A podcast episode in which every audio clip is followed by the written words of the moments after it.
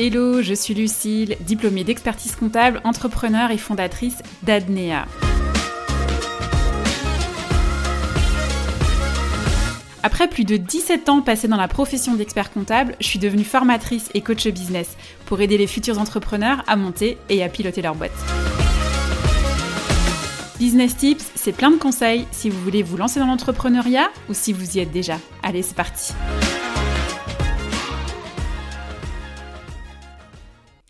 Bonjour à toutes et à tous et bienvenue dans l'épisode numéro 29 du podcast Business Tips. Je suis ravie de vous retrouver aujourd'hui dans cet épisode au cours duquel on va voir ensemble les trois indicateurs financiers incontournables à suivre dans votre business et ce sont ce qu'on appelle des KPI, Key Performance Indicators. Et quand on est à la tête d'une entreprise, que vous soyez solopreneur ou bien avec une équipe qui vous entoure, vous devez analyser ces indicateurs financiers. Je vais vous expliquer pourquoi, comment, à quelle fréquence les analyser dans votre business. Alors, je suis désolée pour toutes celles et ceux qui sont allergiques aux chiffres, autant que Jérôme Cahuzac était phobique de sa déclaration de revenus, mais euh, ne pas suivre ces indicateurs financiers, en fait, c'est euh, comme gérer son entreprise au doigt mouillé. Vous savez qu'un jour, ça va mal se finir, mais vous savez juste pas quand exactement. En fait, les suivre, c'est déjà vous assurer que vous faites bonne route dans vos stratégies business, qu'elles répondent bien aux objectifs que vous vous êtes fixés et que si jamais ce n'est pas le cas, eh bien c'est sur la base de vos analyses que euh, vous allez faire des modifications, adapter des choses, supprimer ou rajouter des éléments dans votre rien de pire euh, dans une entreprise que de naviguer en eau trouble, que euh, de manquer de visibilité, de clarté et de ne pas savoir dans quelle direction vous allez. Vos chiffres sont absolument indispensable pour euh, ben, construire des plans d'action clairs et précis et euh, pour valider ou pas certaines actions qui marchent ou marche pas. On rentre dans le vif du sujet sans plus attendre et on démarre par le premier indicateur financier incontournable qui est le chiffre d'affaires. Alors le chiffre d'affaires, suivre son chiffre d'affaires, c'est vraiment la base de la base. Alors je vous dis pas de scruter toutes les heures et toutes les minutes ou tous les quarts d'heure votre application Stripe, votre application PayPal euh, ou votre compte bancaire pour savoir où vous en êtes par rapport à vos ventes. Surtout pas d'ailleurs parce que franchement c'est carrément contre-productif. En fait ça va vous stresser plus qu'autre chose. Bah oui parce qu'il y a des jours où on fait un chiffre d'affaires euh, de malade et euh, il y a d'autres jours où c'est carrément le désert. Et si vous avez le malheur de vous connecter toutes les heures ou toutes les demi-heures à vos applications de paiement, vos applications bancaires, etc., les jours où euh, bah, c'est le désert au niveau des ventes, ben, je peux vous garantir que c'est baisse de morale assurée. Alors, moi, le chiffre d'affaires, j'aime bien le suivre au mois le mois. Donc, quand le premier du mois arrive, je sors mon chiffre d'affaires du mois écoulé et j'analyse. Alors, je ne me contente pas simplement, en fait, de sortir le montant de mon chiffre d'affaires et de le comparer euh, au mois précédent, en fait, euh, alors oui, je le fais aussi, mais seulement je vais un petit peu plus loin. J'analyse en fait comment euh, mon chiffre d'affaires, eh bien, je le rapproche par rapport à ce qui s'est passé dans le mois, enfin, ce qui s'est passé dans le mois écoulé. Par exemple, si vous avez sorti une nouvelle offre et que vous avez communiqué dessus sur vos réseaux, par email, bref, vous avez communiqué sur votre nouvelle offre à vos prospects, eh bien, on va se poser la question de savoir qu'est-ce que ça a eu comme impact sur la réalisation de votre chiffre d'affaires. À ce moment-là, vous allez vous rendre compte tout de suite si euh, votre stratégie de lancement, votre stratégie de communication euh, a fonctionné ou pas, si elle doit être améliorée ou si carrément, désolé de vous le dire comme ça, mais euh, si carrément elle est à chier et que vous devez en changer. Et cette analyse-là, moi je la fais tous les mois. D'ailleurs, je vous en parlais en fait dans l'épisode 24 sur les décisions business que j'avais prises cet été. Je vous mettrai le lien euh, direct de l'épisode dans les notes pour que vous puissiez y accéder plus facilement. Je vous disais en fait dans cet épisode que j'avais profité du calme euh, de cet été pour développer en fait une nouvelle offre et faire tout un tas de modifications dans mon business tout un tas de modifications un peu structurelles. Pourquoi j'ai décidé de le faire en été? Simplement parce que je sais qu'en été, c'est hyper calme au niveau des suivis individuels dans les formations, au niveau des accompagnements en individuel, etc. Les gens partent en vacances, les gens profitent, euh, ils ont autre chose à faire que de se former. Alors, qui dit calme au niveau accompagnement dit aussi calme forcément au niveau du chiffre d'affaires. Donc, j'ai profité de cette période de calme pour faire un vrai travail de fond euh, un vrai travail sur la structure de mon, entreprise, euh, notamment la migration de mon site internet, et préparer la rentrée pour relancer la machine du chiffre d'affaires. Mais si cette analyse de chiffre d'affaires, je ne l'avais pas faite au préalable, toutes ces actions-là que j'ai entreprises cet été, j'aurais en fait pu les faire à un autre moment par exemple, je sais pas, en octobre, en novembre, qui n'auraient pas du tout été opportuns pour mon entreprise. Et donc, je me serais tiré une balle dans le pied, parce que je me serais, en fait, euh, j'aurais eu une charge de travail de dingue, euh, et euh, j'aurais aussi ralenti forcément ma réalisation de chiffre d'affaires. L'idée d'analyse du chiffre d'affaires, vous l'avez compris, c'est de faire des constats sur les actions et les stratégies qu'on a mis en place, et de prévoir aussi les actions et les stratégies sur les mois à venir. Que c'est vraiment ça qui va avoir un impact sur la réalisation de votre chiffre. Deuxième indicateur financier incontournable à suivre, c'est la marge. Alors celui-là, il est vraiment indispensable parce que bah, c'est bien beau de vendre, mais encore faut-il gagner quelque chose dessus. Et la marge, c'est quoi? Alors on va faire euh, très très simple au niveau de la définition et du calcul de la marge. En fait, c'est le chiffre d'affaires diminué de toutes les dépenses, diminué de tous les coûts en fait nécessaires à la réalisation de ce chiffre d'affaires. Je prends un exemple. Si vous fabriquez et vous vendez euh, des bougies, eh bien la marge, ça va être votre chiffre d'affaires de vente de bougies, diminué de toutes les matières premières euh, qui ont été nécessaires à la fabrication de, vos bougies que vous avez vendues. Alors, moi, personnellement, je déroge un petit peu à la règle comptable de calcul d'une marge, parce que ça, ce que je vous ai indiqué, c'est vraiment la règle comptable de calcul. Euh, par contre, moi, je ne m'arrête pas en fait euh, à uniquement ces dépenses de matières premières.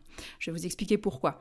Je prends aussi en compte toutes les dépenses de distribution et de commercialisation pour savoir si, euh, dans une certaine globalité, au niveau de ma vente de bougies, ben, je gagne de l'argent ou pas. C'est-à-dire que je vais aussi venir prendre en considération toutes les dépenses de transport, tous les emballages, etc., pour livrer la bougie en question au client, mais aussi les dépenses de pub. Parce que on le sait, mais la publicité, ça peut coûter très très cher et ça peut vous rapporter très peu si euh, elle est mal, faite.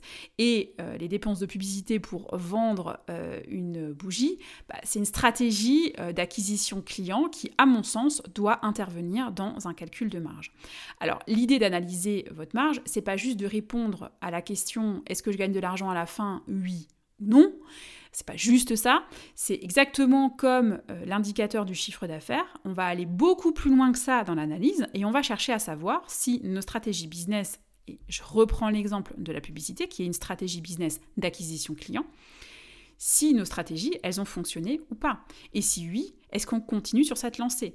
Est-ce qu'elles peuvent être améliorées Bien, est-ce qu'on doit les supprimer complètement parce qu'elles ne sont pas du tout adaptées ou alors elles ont été mal construites? Pareil, on va aussi voir si on ne peut pas réduire en fait les dépenses pour optimiser la marge. Moi je suis de la team minimaliste, c'est pas une déformation professionnelle, hein, pas du tout, mais euh, c'est juste, euh, voilà, euh, je sais pas si, je sais pas si on peut dire que c'est un lifestyle ou, en fait je sais pas trop, mais j'essaye toujours en fait de faire plus dans mon business avec moins ou au minimum avec la même chose pour vraiment optimiser.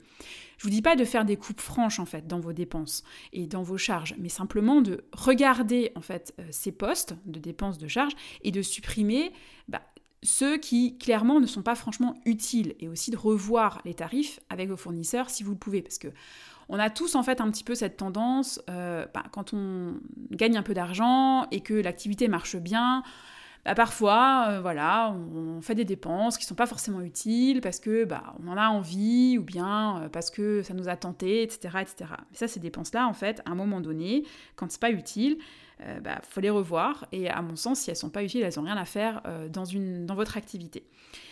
Troisième et dernier indicateur financier euh, à analyser, ce sont vos délais de règlement client. Alors, cet indicateur financier ne vous concerne pas si vous êtes une boutique en ligne ou bien une boutique physique ou bien un prestataire de service qui fait payer comptant vos clients.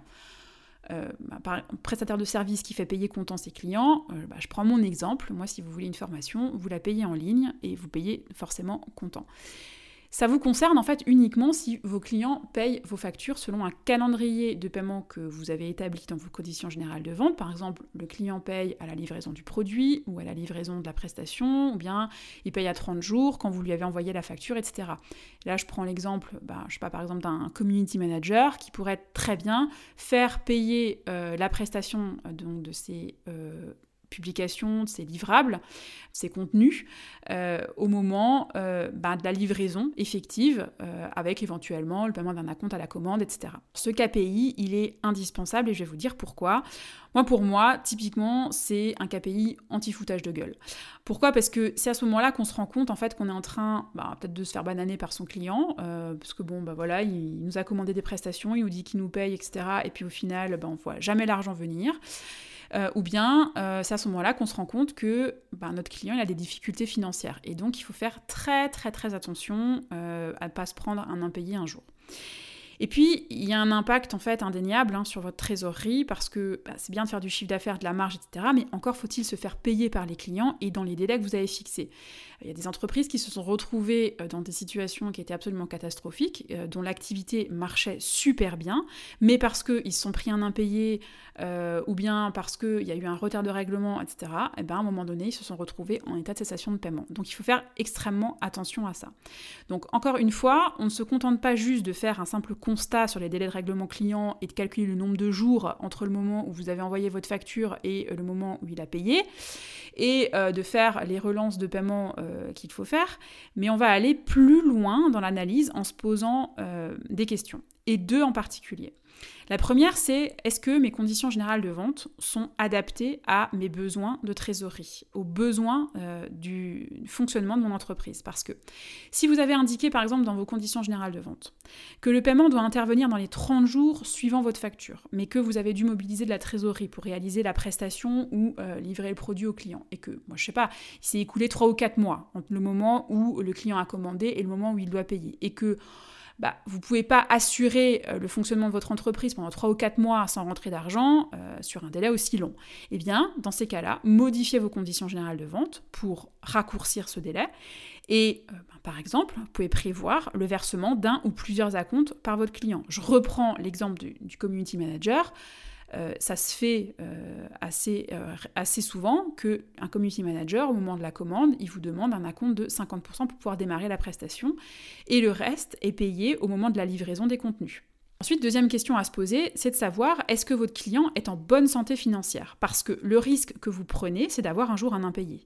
Et que votre client mette la clé sous la porte, sans crier gare, euh, et vous pouvez dire à ce moment-là, ciao au règlement de votre facture. Alors, je vous dis pas de laisser tomber votre client s'il a des difficultés, parce que les difficultés financières, elles peuvent être passagères. Un petit, petit creux au niveau de l'activité euh, euh, qui n'était pas forcément prévu, ou un, un, imprévu autre, voilà, ça peut être passager.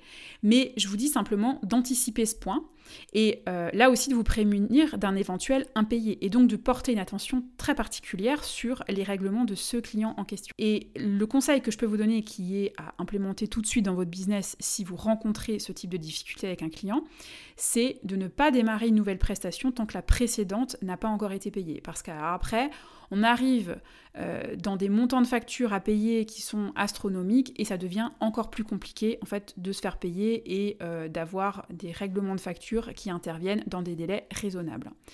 Donc trois indicateurs financiers indispensables à suivre dans votre business, le chiffre d'affaires, la marge et les délais de règlement client. On arrive à la fin de l'épisode et avant de nous quitter, un petit rappel pour mettre une note 5 étoiles à ce podcast sur votre plateforme d'écoute préférée et notamment Spotify et Apple Podcast pour donner de la force à cette émission et à vous abonner pour être notifié des prochaines sorties d'épisodes. À bientôt!